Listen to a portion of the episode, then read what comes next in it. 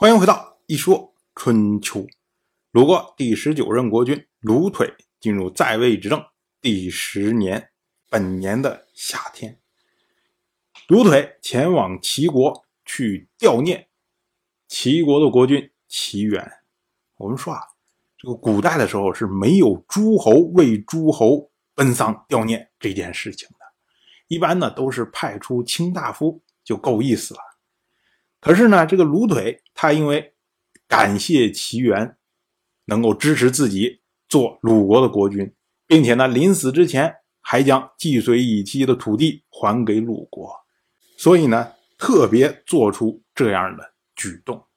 我们说啊，卢腿对于齐元可以说是养生送死啊。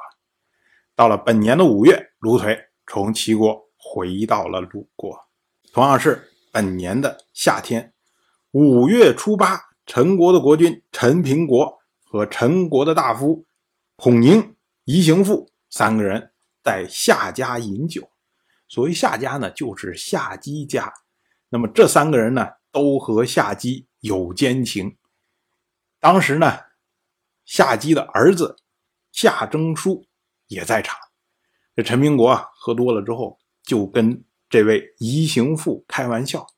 他说：“我怎么看这个夏征舒啊，有点像你。”我宜兴富马上就会意了，然后转过来头也调笑陈平国，说：“我看的也像您呢。”我们要说啊，陈平国在位到本年是十五年，他是继任国君之后，然后呢和夏姬有染，而夏姬的儿子夏征舒，他这个时候啊虽然年纪不大，但是呢已经继任。成为陈国的大夫，所以呢，算起来啊，应该超过十五岁，不大可能是陈平国的儿子。那这两个人呢，互相调笑啊，这都是酒桌上这种戏谑的语言，但是呢，在夏征舒听起来就非常的刺耳。夏征舒当时非常的愤怒啊，然后等到陈平国离开夏家的时候。夏征舒呢，就藏在他的马棚之中，用弓箭将陈平国射杀。结果孔宁、宜行父两个人一看，哎呦，事儿闹大了，然后他们转头就流亡去了楚国。而陈国的太子陈武听说国内发生了动乱，就流亡去了晋国。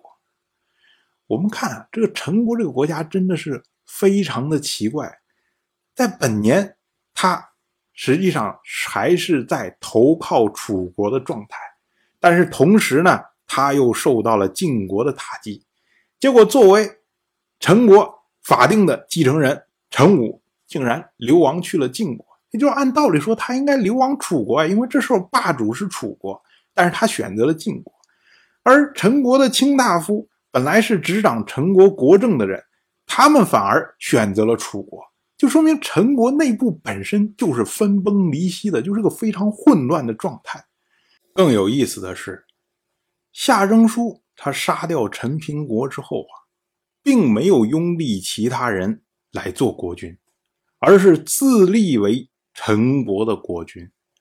我们说夏征舒有资格做陈国的国君吗？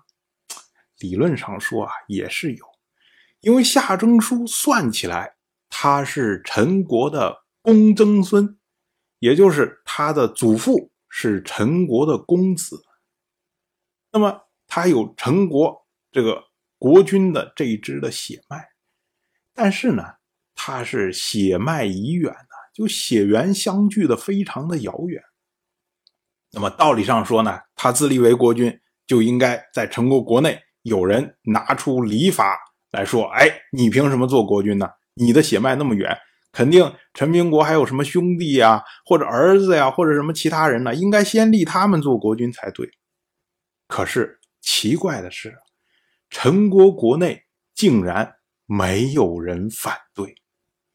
我们以前讲过，想当年鲁国发生内乱的时候，当时呢，齐国的先君齐小白曾经有心要吞并鲁国，所以呢。派出了仲孙丘到鲁国去查看，回来之后呢，仲孙丘他说说鲁国虽然上层是混乱的，但是呢，下层仍然依照礼法行事。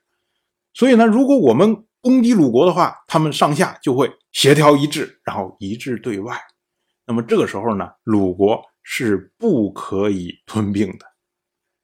哎，我们以这个道理来套陈国的话，你发现陈国上面乱了，可是呢，下面。也不再遵照礼法来行事了，所以呢，陈国这个国家呀，现在真的是已经烂到根子，摇摇欲坠了。当然，我就这么一说，您就那么一听，感谢您的耐心陪伴。如果您对《一说春秋》这个节目感兴趣的话，请在微信中搜索公众号。一说春秋，关注我，您不仅能得到一说春秋文字版的推送，还可以直接和我互动交流。我在那里等待您的真知灼见。